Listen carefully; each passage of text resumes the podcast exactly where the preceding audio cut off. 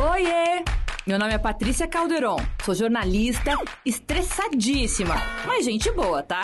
Ansiosa para uns, paranoica para outros. Esse aqui é o meu podcast, mas ele pode ser seu também. Decidi criar um canal para a gente falar sobre saúde mental sem noia, sem preconceito, sem tabu. Oi, tudo bem com vocês? Por aqui tá tudo ótimo. Mais um episódio aqui do Não Pira e Respira, diretamente da sua Jovem Pan News Fortaleza. E neste mês de setembro, um mês especial, porque a gente vai tratar sobre o combate ao suicídio, um tema tão polêmico, um tema tão difícil de se abordar. Mas o meu convidado de hoje é um convidado para lá de especial é o Major Diógenes Munhoz, ele que é major do Corpo de Bombeiros de São Paulo. Ah, Patrícia, mas por que você convidou o Corpo de Bombeiros de São Paulo para poder falar sobre o combate do suicídio durante o Setembro Amarelo?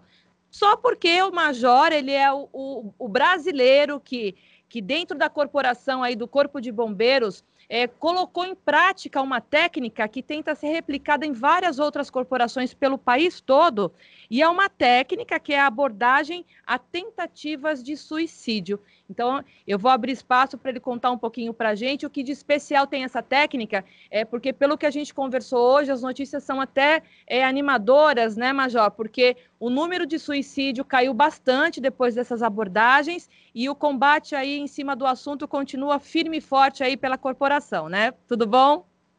Patrícia, muito obrigado, minha querida. Muito obrigado pelo convite. É uma honra falar para todos os amigos de Fortaleza, né, todo o Ceará, e também através desse canal de comunicação excepcional que é a Jovem Pan. Muito obrigado. Realmente, setembro é o mês da prevenção do suicídio, não só no Brasil, e é o mês que a gente deve falar cada vez mais sobre vida. E é uma oportunidade ímpar que você me dá aqui.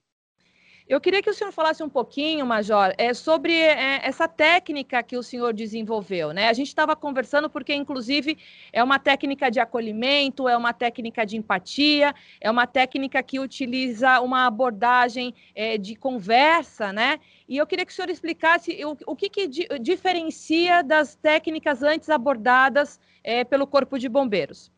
Isso, então cabe a gente voltar um pouquinho no tempo, né? Por quê? Porque no ano de 2003, 2005, desculpa, eu tive um atendimento a uma tentativa de suicídio aqui em São Paulo, que não foi, né? Não teve o resultado que a gente queria que ela tivesse. Por quê? Porque eu não ajudei aquele tentante que até na época a gente chamava de, de suicida, hoje a gente nem chama mais de suicida, por uma questão até de respeito a essas pessoas, porque suicida, quando você chama de suicida, você põe uma tarja nas costas dessa pessoa e possivelmente essa pessoa não tire mais essa tarja das costas. Então, hoje, a gente utiliza o nome tentante, né? E aí o que acontece? Quando foi no ano de 2005, eu abordei esta pessoa e verifiquei a possibilidade, verifiquei a necessidade de humanizar esse tipo de atendimento, porque até então nós íamos para uma ocorrência dessa, Patrícia, para distrair e pegar essas pessoas na primeira oportunidade que elas estivessem distraídas, gerando mais um trauma na cabeça dessas pessoas, ou seja, interferindo diretamente no, na, na, no tratamento pós a ocorrência, ou seja, na área da prevenção do suicídio. E aí, quando eu desci dessa torre de celular, era uma torre de celular, e nessa torre de celular eu fiquei durante seis horas, né, ali abordando o Alcides, né, que, que deu a, foi a mola propulsora para tudo isso. Eu comecei a estudar suicidologia, eu comecei a ver técnicas na área da, da, da psicologia, na área da neurolinguística, na área da linguagem corporal, na área da psiquiatria. E, na verdade, Patrícia, a gente teve a felicidade apenas de compendiar todas essas áreas e levar esses conceitos para cima da ponte, para cima do viaduto, né? Porque até então, profissionais como eu, bombeiros, pessoal do SAMU, enfermeiros, médicos, socorristas, bombeiros civis, uma gama de profissionais que atendiam e atendem diariamente tentativas de suicídio não eram reconhecidos. A gente não aparecia, né? O que a gente fez foi criar uma técnica que humanizasse, que respeitasse essas pessoas no pior momento da vida delas, que é quando ela está tentando contra a própria vida. Essas tentativas, é, o senhor percebeu o que, é, Major? Que as pessoas elas buscavam uma fuga, é, é, elas queriam se aparecer, elas precisavam de ajuda. O que, que nesse momento o tentante ele quer mostrar?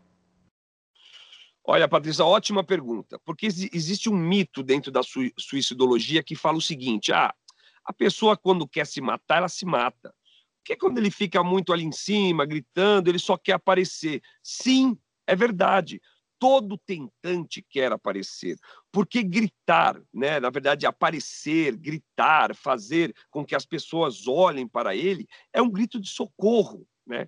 Então, possivelmente, dentro, dentre todas as ferramentas que um tentante tem para para tentar, a, digamos, é, o socorro, o chamar atenção é a mais forte dela. Né? Então, é, existe uma frase de Augusto Cury que é maravilhosa. É, o suicida é aquele que quer acabar com a sua dor e não com a sua vida. Né? Nenhum, absolutamente nenhum suicida quer acabar com a sua vida. Ele quer acabar com a dor que está consumindo. E eu não posso chegar num momento desse tão frágil, né? Um momento desse tão tão delicado na vida dessas pessoas e não, pelo menos, minimamente respeitar essas pessoas, né? Infelizmente, a gente vê ainda corporações por aí que dão, né, no momento de uma crise dessa, um tiro de taser, né? Tiro de taser, aquela arma de choque, né?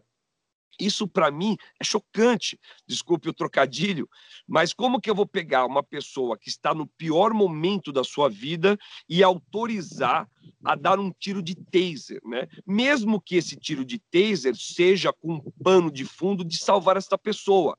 A gente, em 2020, não precisa fazer isso. Nós temos técnica mais do que suficientes dadas pela neurolinguística, como eu acabei de falar, pela linguagem corporal, pela psicologia, pela psiquiatria, para fazer a dissuasão da ideia da morte desses tentantes.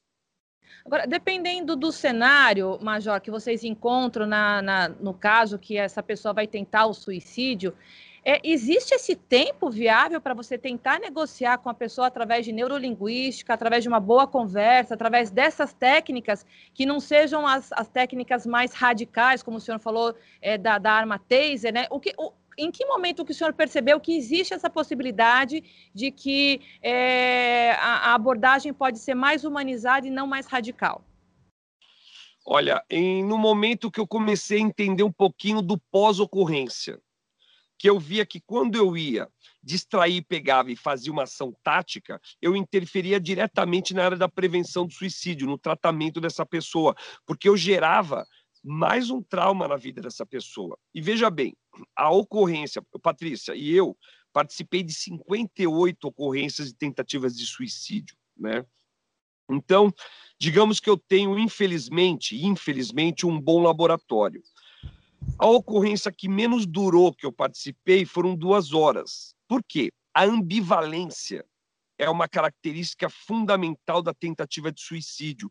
A pessoa quer, mas ao mesmo tempo não quer com todas as suas forças morrer.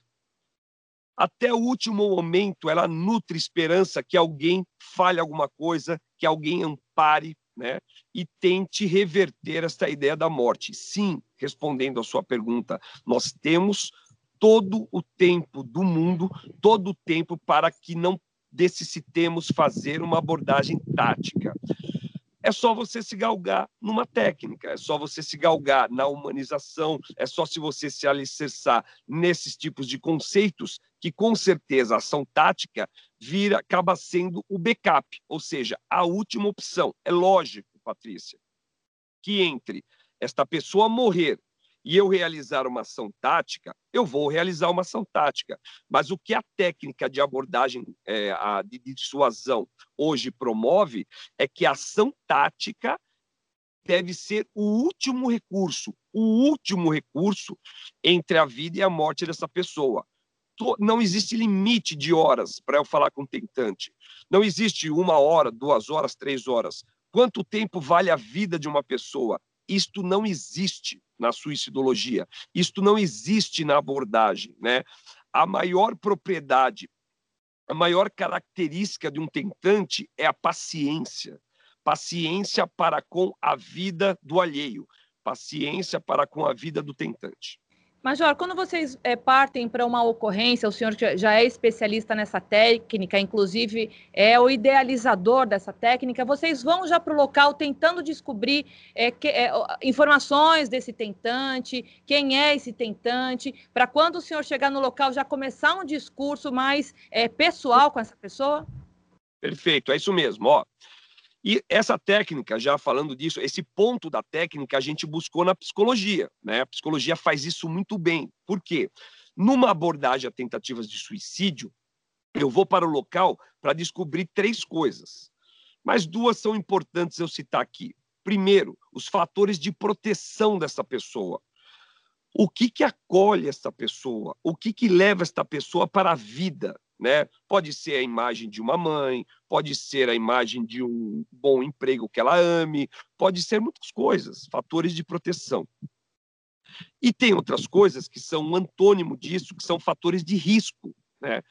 É o antônimo, ou seja, aquilo que aproxima ela da morte, que cria trauma nela. O que, que eu devo fazer numa abordagem, Patrícia? Eu devo eliminar os fatores de, prote... Desculpa, de, de risco nunca abordá-los numa abordagem de dissuasão e a todo tempo galgar o meu o meu alicerce, o meu vínculo, o meu diálogo nos fatores de proteção, mostrando para essa pessoa que dentre as opções que ela teve para a vida dela, a última e que não vai dar certo de forma alguma é a morte, é o suicídio consumado.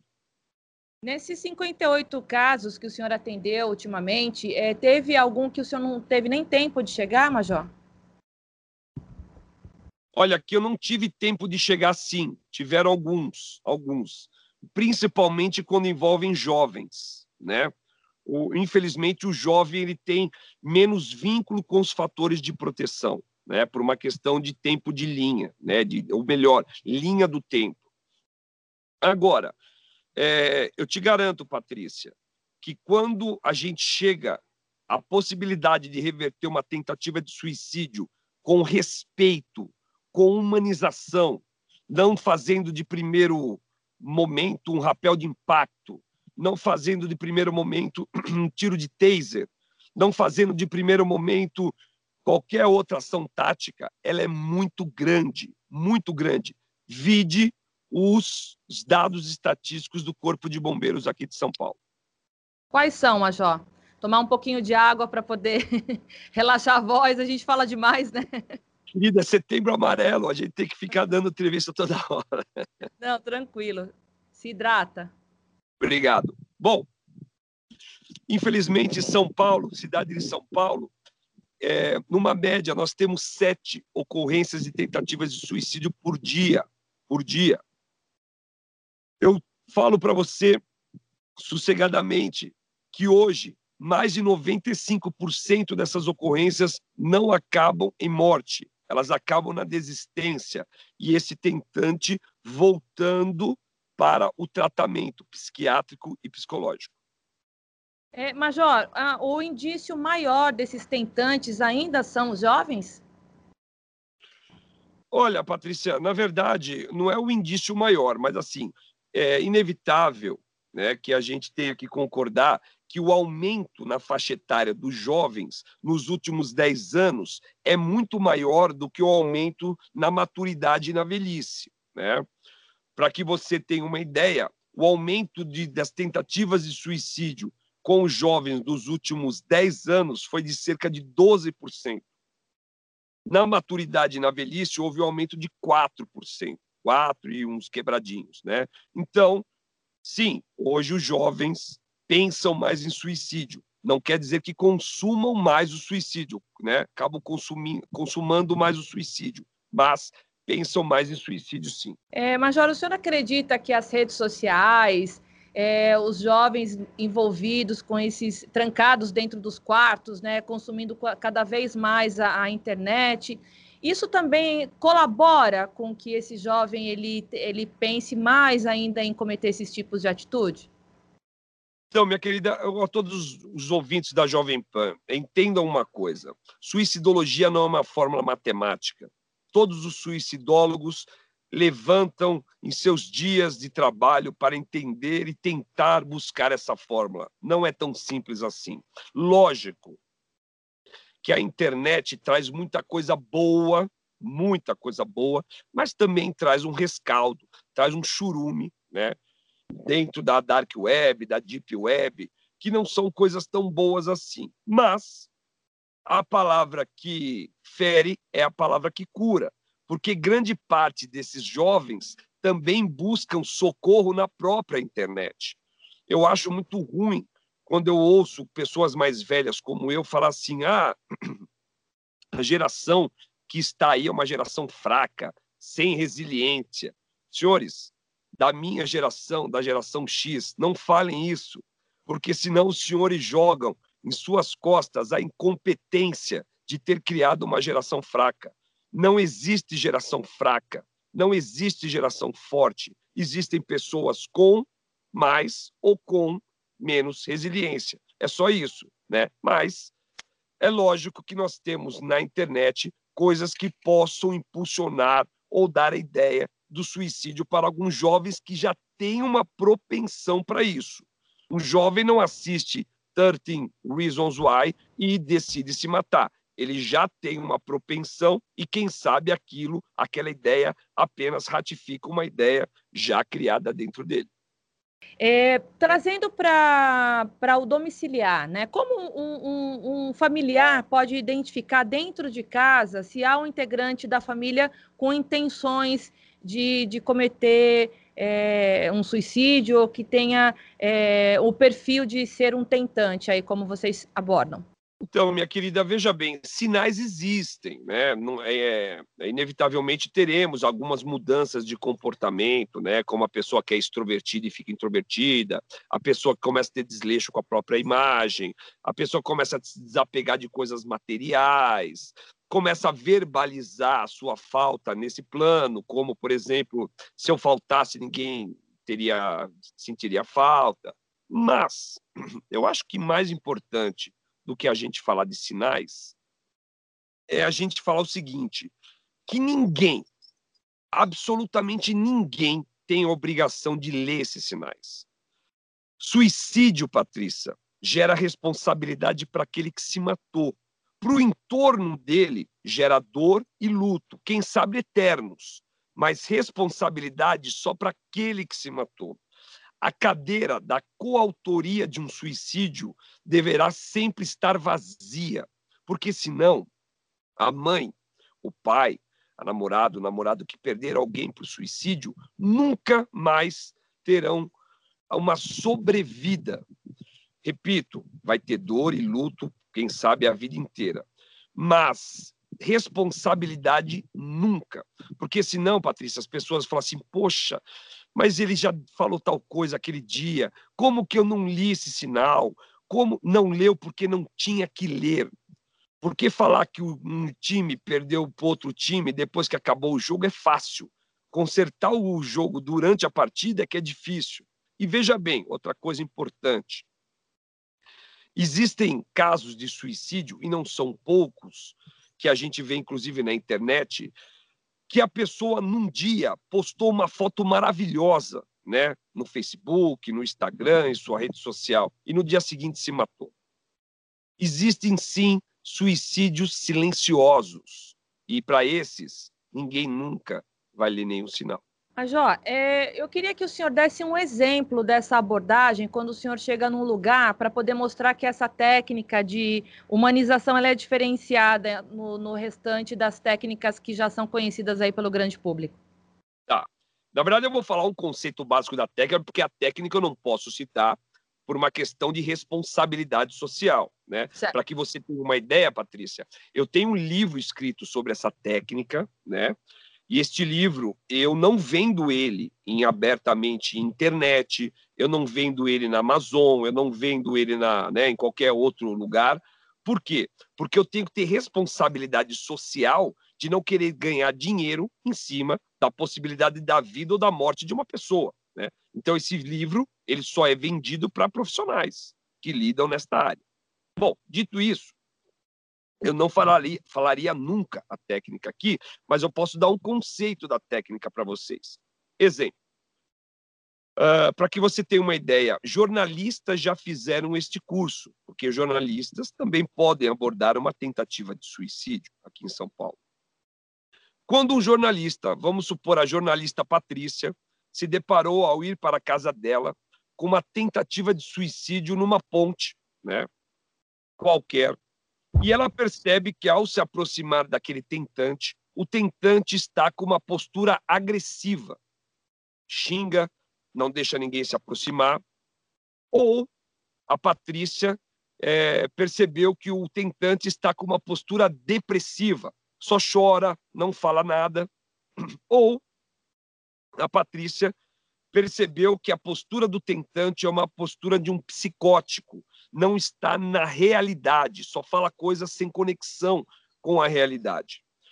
Ou seja, eu acabei de citar os três grupos de um tentante: depressivo, agressivo ou psicótico. De acordo com esta classificação que a Patrícia fez no local, tudo, absolutamente tudo vai mudar, Patrícia. A tua fala vai mudar, a tua postura corporal muda. Eu vou citar um exemplo. Num tentante do grupo dos agressivos, você não aborda de frente, porque fronte na neurolinguística pode dar alguma conotação de confronto. Para que você não passe nenhuma conotação de confronto para o grupo dos agressivos, então você aborda lateralizada. Isso, eu te dei um exemplo de uma técnica que são de 40 horas aulas de um curso de uma semana, né? Mas é basicamente, de acordo com essa classificação que o socorrista, que o bombeiro, que o profissional realizar no local da ocorrência, a ocorrência muda completamente. E as falas são outras, a postura é outra, tudo muda.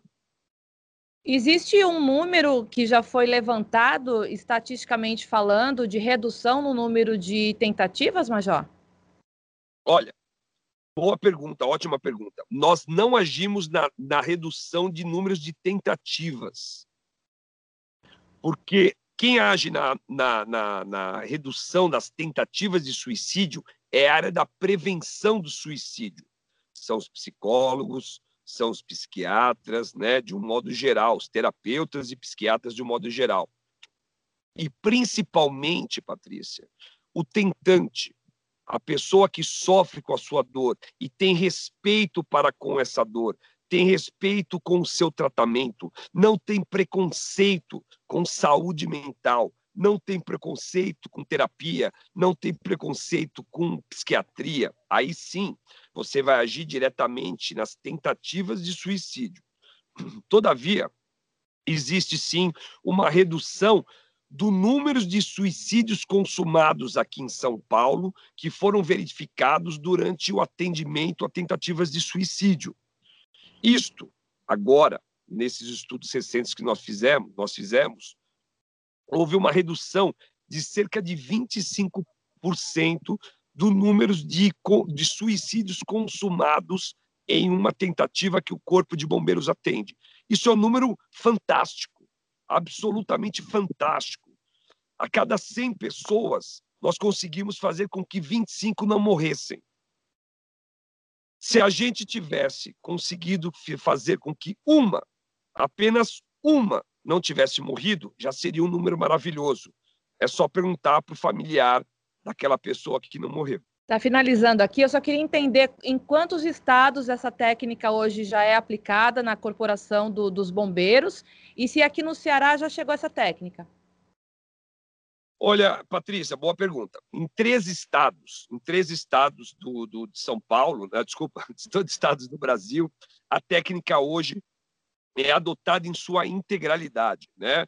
É, todo o sul, todo o sudeste, Brasília, Bahia, uh, Paraíba, uh, Pará, Rondônia, Roraima, é, nós tivemos um oficial, na verdade, um oficial e uma soldado que, que, eles vieram fazer o curso aqui em São Paulo e, ao regressar, eles decidiram, e aí o Estado tem total autonomia para decidir se vai adotar a técnica ou não, decidiram pra, por não adotar a técnica da abordagem a tentativas de suicídio, abordagem humanizada a tentativas de suicídio no Ceará. E, lógico, repito, o Estado do Ceará, né, por intermédio do seu corpo de bombeiros militar, ele tem total autonomia para adotar uma técnica X ou técnica Y, e a gente deve respeitar isso, e, e nós respeitamos isso, essa auto, autonomia do nosso co-irmã, mas a, a técnica que o Estado do Ceará adota não é a técnica da abordagem a tentativas de suicídio. Não, mas tomara que seja revisto isso, né? Porque eu achei tão interessante essa questão da, da humanização mesmo. Até o meu programa que trata sobre saúde mental, a gente sabe que as pessoas que, que chegam a esse momento de realmente de, soli, so, é, de solidão mesmo na questão mental, né? É, todo o apoio é, é bem-vindo, né? Então, imagine no momento crucial desse que é um tentante tentando aí é, tirar a própria vida. Para finalizar, Major, eu queria que o senhor deixasse uma mensagem. Ah, tá, Oi? desculpa, eu te cortei aí, pode falar, pode falar. Não, não. É, para finalizar, eu queria que o senhor deixasse uma mensagem agora nesse setembro amarelo, que é a conscientização, a prevenção aí ao suicídio. Primeiro, primeiramente, antes de deixar essa mensagem, eu queria agradecer a vocês pelo convite. Eu estou orgulhoso por essa participação. A Jovem Pan é um, é um canal de comunicação que a gente tem um carinho todo especial, não só aqui de São Paulo, mas em todas as redes que a Jovem Pan são filiadas, né, de todos, todos os estados. Queria mandar um forte abraço a todos os meus irmãos bombeiros militares do estado do Ceará que diariamente salvam pessoas, independente da técnica, independente da, da, do, do método utilizado. É, nós temos aqui acompanhado e sabemos que o Corpo de Bombeiros Militar do Ceará também faz isso de uma forma é, salutar, de uma forma é, heróica, diga-se de passagem. Então, um grande abraço a todo o Corpo de Bombeiros do Estado de Ceará e todos, né? E a todos os socorristas, emergencistas, médicos, enfermeiros, uma gama de profissionais. Senhoras e senhores, estamos no Setembro Amarelo. Prevenção do suicídio não se faz só em Setembro Amarelo, no setembro. Prevenção do suicídio se faz todos os dias de nossas vidas. Quando você gera um autocuidado, quando você não tem preconceito com saúde mental, quando você tem a consciência que cair também é necessário e faz parte da vida. Todavia, ficar deitado ou ficar sentado, não.